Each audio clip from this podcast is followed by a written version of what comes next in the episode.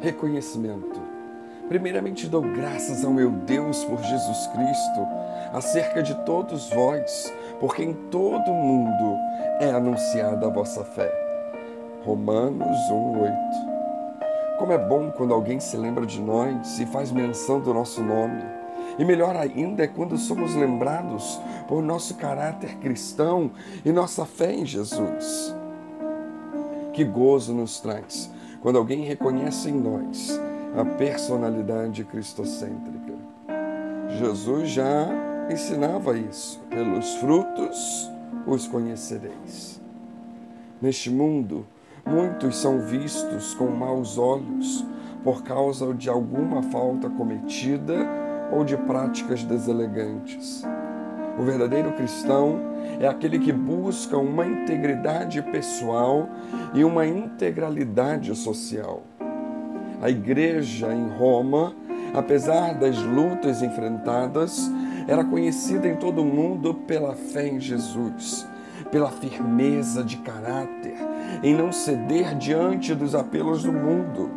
A fé daquela igreja era inabalável.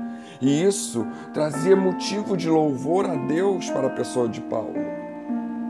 Sabemos e reconhecemos, porém, que não conseguiremos alcançar este patamar espiritual e moral por nossos próprios esforços.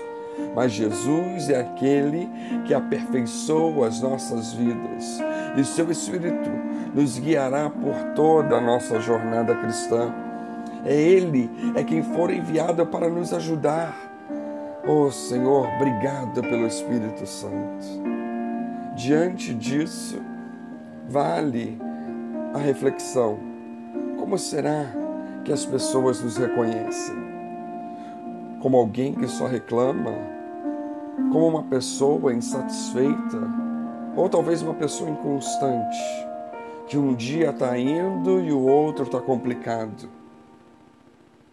Ou, ao olhar para nós, as pessoas enxergam cristãos cheios de fé, pessoas que caminham não pelo que vem, mas pelo que creem em Cristo Jesus. Façamos um propósito diante de Deus, o propósito de nos esforçarmos e buscarmos em Deus a condição de termos uma fé digna de um Deus digno, que consigamos exalar Deus em todos os lugares, em todos os momentos, a cada circunstância. Que Deus nos abençoe.